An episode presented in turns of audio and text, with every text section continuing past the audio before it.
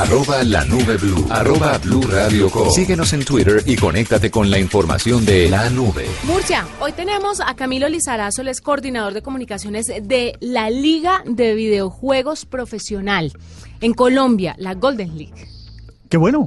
Es decir, porque me estoy desayunando, no sabía que existía tal organismo en este país. Pero la primera liga profesional de los eSports en Colombia, porque contrario a lo que todo el mundo cree, esto ya se está profesionalizando. Y hablábamos hace unos días, la semana pasada específicamente, de China y el caso excepcional de que ya reconocen a los eh, jugadores de estos videojuegos como profesión. Sí, claro. Es una profesión como cualquier otra. Que hay un sistema educativo previsto para tal fin y que tiene toda una estructura de capacitación y de formación. Pues bueno, Camilo nos va a hablar un poquito cómo funciona esto en Colombia en este momento. Bienvenido a la nube, Camilo. ¿Qué tal? Buenas noches, muchas gracias por la invitación. Camilo, cuéntenos un poquito cómo funciona esto, la primera liga profesional de eSports en Colombia. Bueno, digamos que LVP, Liga de Videojuegos Profesional, viene desde España eh, a Latinoamérica a impulsar todo este negocio de los esports que está creciendo tanto en el mundo.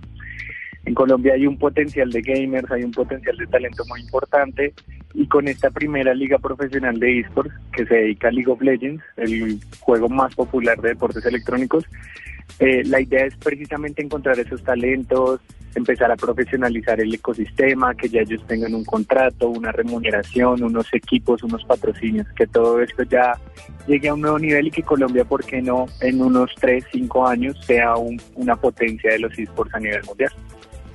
Camilo, le quiero preguntar cuánto tiempo le invierte un jugador de este tipo de videojuegos a su profesión.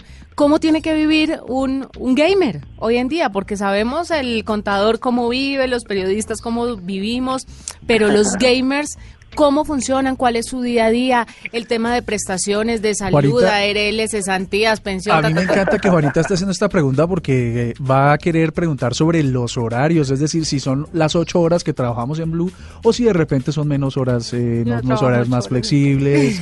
Ah, bueno, sí, eso sí. Bueno, cuéntanos cómo funciona eso.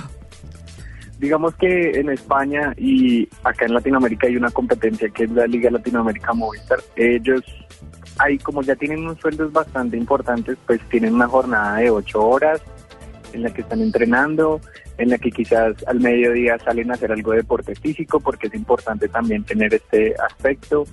Eh, ellos tienen unas jornadas laborales completamente 100% y también su remuneración con prestaciones. Aquí en Colombia, como hasta ahora estamos empezando con la primera liga, pues ellos no tienen que dedicarle ocho horas porque pues la remuneración tampoco es para ocho horas pero la idea es que si semestre a semestre, temporada a temporada, como vaya adquiriendo más popularidad la liga, más fuerza a los equipos, pues ya ellos dediquen más de su tiempo a, a estar entrenando, a estar eh, mirando nuevas estrategias, porque es que esto pasa en los esports, eh, todo está cambiando siempre. Mm. ¿Cuál es el jugador más importante de Colombia en este momento de los eSports?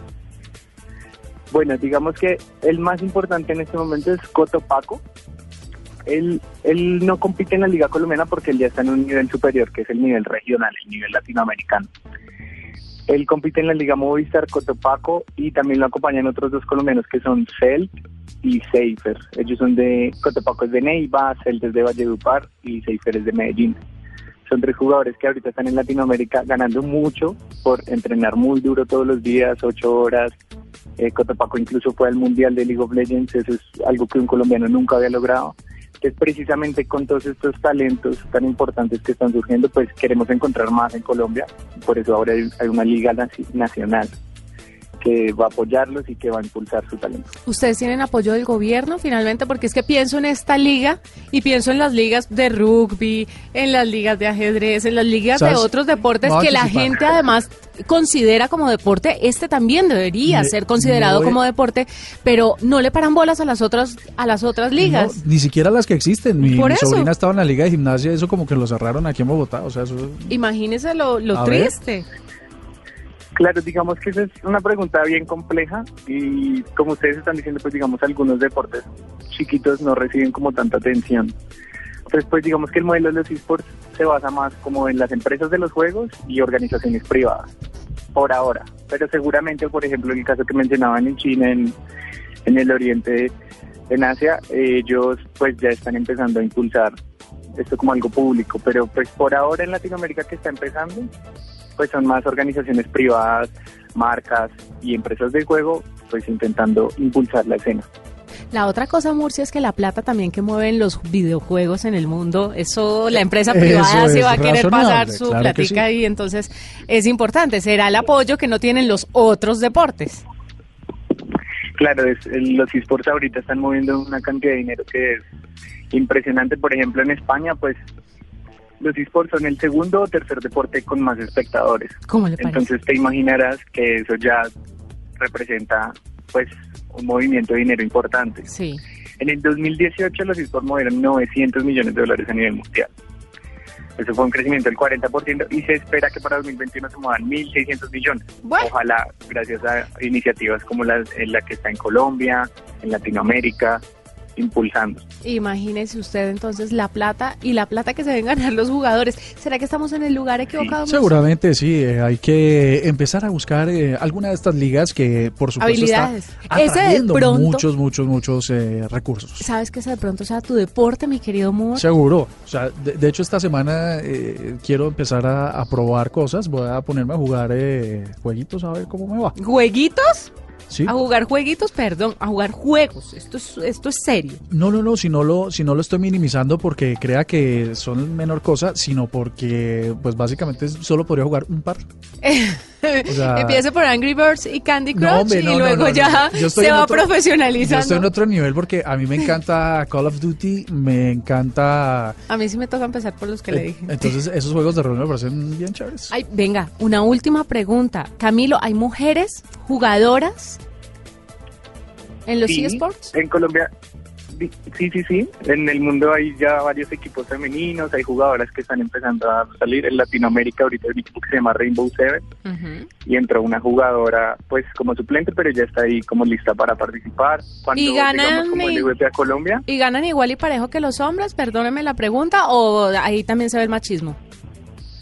Depende mucho del equipo, la verdad, no podría responderte eso, pero normalmente digamos que pues a los suplentes se les paga algo y a los titulares se les paga algo, entonces seguramente sí sí tendrán los mismos pagos. Lo que hay que ver es nosotros pues como llegamos a Colombia el año anterior haciendo unos tornitos pequeños primero como tanteando el, la escena, vimos que había una jugadora en Medellín, por ejemplo, ella participó en un torneo y jugaba bastante bien.